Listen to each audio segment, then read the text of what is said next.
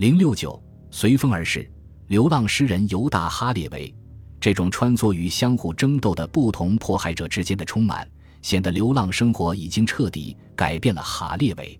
他当时已人到中年，并且完全可以理解的是，他经常咒骂那些迫害犹太人的人。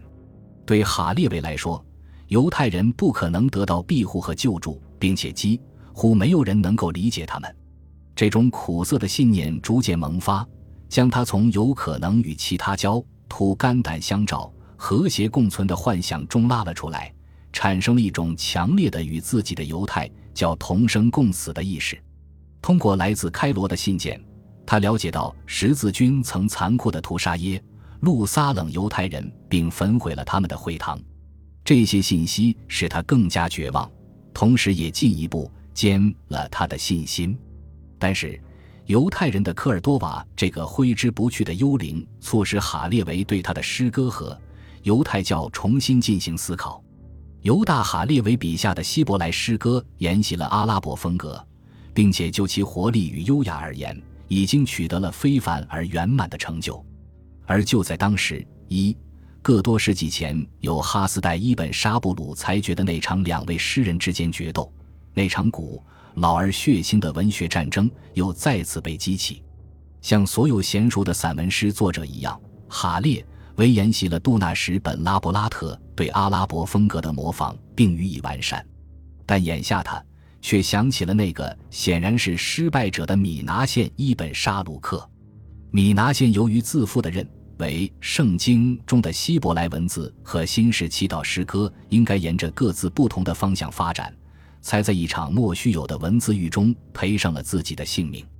但或许米拿县及其追随者是正确的，或许有可能用一种具有强烈精神意味的希伯来文写诗，但同时又可以保持对犹太教中所有神圣元素的信仰。既然可以把对上帝的爱的赞颂和对人的肉体的渴望用情真意切的语气写成爱情诗，那么为什么不能用雅歌的语气来写呢？于是哈列维开始改变自己的诗风，他的诗歌变得厚重、庄严而充满古风的激情。虽然米拿县一本沙鲁克的头发当年曾被哈斯带的走狗拔，甚至头皮也一片片的裸露着，但他现在终于站在了哈列维的肩膀上。这种迟到的无罪证明，当可使他含笑九泉。当年发生的故事中，另一个情节更加引起了哈列维的密切关注。米拿县代表哈斯带给哈扎尔汗国国王写一封信，正是在托莱多，哈列维决要写一部重要的著作，兼地重申犹太教的唯一性以及由此产生的独特的犹太历史。在那个遥远的王国。犹太人和犹太教实际上是在孤军奋战，并且当时他们对外邦毫无防范之心。这样的历史记忆让哈列维更加义愤填膺。他的著作《哈扎尔人》采用的是对话体，对话的双方，一方是一位博学多才的拉比，另一方则是一个匿名的哈扎尔国王。在被说服之后。国王本人连同整个王国皈依了犹太教。科尔多瓦城对近两个世纪之前发生在远方的真历史故事仍然记忆犹新。正是在这座城市里，哈列维用自己的矛盾哲学对以往形而上学的推测发起了攻击。显而易见，他用阿拉伯语写成的这本书，是为了号召人们摆脱希伯来语，依靠阿拉伯语的旧习。因。为希腊哲学就是用阿拉伯语传播的。哈列维这位以复仇与雪耻为己任的文采飞扬的剧作家，当然会为国王突然开窍的场面写下高潮的一幕。他的故事首先讲了一个有关国王梦见天使造访的传说，于是国王就召集一些代表，让他们对各自的信仰表明自己的主张，但当时并没有召集犹太人参加。因为他们处处受人鄙视，这令他们的古怪的教义最终能在论争中说服对方变得难以置信。除了静等国王被说服之外，犹太教的拉比奇什么事也没有做。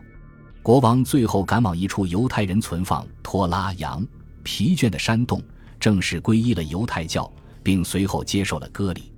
国王回到王宫后，便开始大兴土木建造犹太会堂，并把这个新教的教义和习俗交给他的臣民。人们在阅读《哈扎尔人》这本书时，不可能不会感觉到，哈列维在教化他人的同时，也是在进行自我进化。其中最慷慨激昂的章节，都是为了证明希伯来语作为第一语言不可替代的唯一性。它应该成为日常生活和精神生活中所有表达方式的理想工具。他之所以用阿拉伯语书写，目的是要净化希伯来语。哈列维在他的诗作中越来越强烈地表达出某种渴望，从而把他带入了生命与死亡的边界。不管我有没有说出来，我所有的期盼都展现在你面前。我希望能得到你哪怕瞬间的赞许，然后死去。只要你能够满足我的愿望，我愿意把我的灵放在你手中，然后长眠在甜美的睡梦中长眠。这位医生煞费苦心地告诉哈扎尔国王，犹太人早。在远古时代，就是天文学方面的专家。他们在世界上首次提出的划分季节的农历已经被广泛接受。他们归的每周的休息日也已经进入了日常生活。他坚持认为托拉看起来可能有些古怪，但正如塔木德中拉比和圣者所及力强调的那样，实际上其中充满了实际生活中的经验。例如，其中对如何确。动物身上不适于生计和食用的瑕疵或不洁的问题，就做了详细的规。好，无疑问，哈列维对那些超自然的神圣事物的态度充满了诗意。在这样一部著作中，虽然哈扎尔国王往往会为拉比对他的启蒙教育感到兴奋而惊叹不已，但当他扮演诗人的角色时，他会不留情面地批评哈列维的说教有犹豫和矛盾之处。有点像道德上的懦夫，然而在科尔多瓦，正是这样的自责越来越困扰着哈列维。从逻辑上讲，他的最后归宿就是亲自回到自己的锡安山。当时，耶路撒冷已经被十字军征服，这一事使他回归圣地的愿望更加迫切。越来越强烈的信念让哈列维更愿意听从发自内心的呼唤。只要有足够多的犹太人站在橄榄山上面朝圣殿山，舍金纳就会回到他一度离开的倒塌的圣殿中。而当他在那里显现时，弥赛亚也有可能再次降临。在哈扎尔人中，他用那个已经改变的自我激励国王皈依犹太教。如果没有行动，再好的想法也是没有意义的。所以他后来经常责备自己。他将那种在流亡中只剩下半条命的感觉描绘为一次沉睡，而他自己似乎正在被这种感觉所吞噬。在哈扎尔人中，他曾提到约柜就像一颗心，而如今在伊比利亚半岛的塞法拉德以东，显然只剩下他自己这颗心了。我的心在东方，而身却在西方的边缘。我终日食不甘味，又怎会感到快乐？我宁愿把西班牙所有的快乐留在身后，只要我能够看到你那神殿中留下的尘土和废墟。不，这样的诗句似乎还不够兴奋，或许是时机未到吧。犹大哈列维并没有立即登上一条驶向东方的帆船，而是陷入了长达数年的纠结之中。他有时会责备自己胆小懦弱和优柔寡断。有时又为这样一次长途旅行可能遇到的险感到恐，这样的恐是可以理解的。即使圣地没有卷入圣战，仅仅是长途旅行的险也足以让这个五十多岁的老人望而生畏。在这种一路把他从塞维利亚带到埃及或巴勒斯坦的横帆帆船，肯定是非常拥挤、肮脏和不舒服的，并且航程可能长达两个月。在这样的船上，没有人会对他灰白的胡须表示尊敬。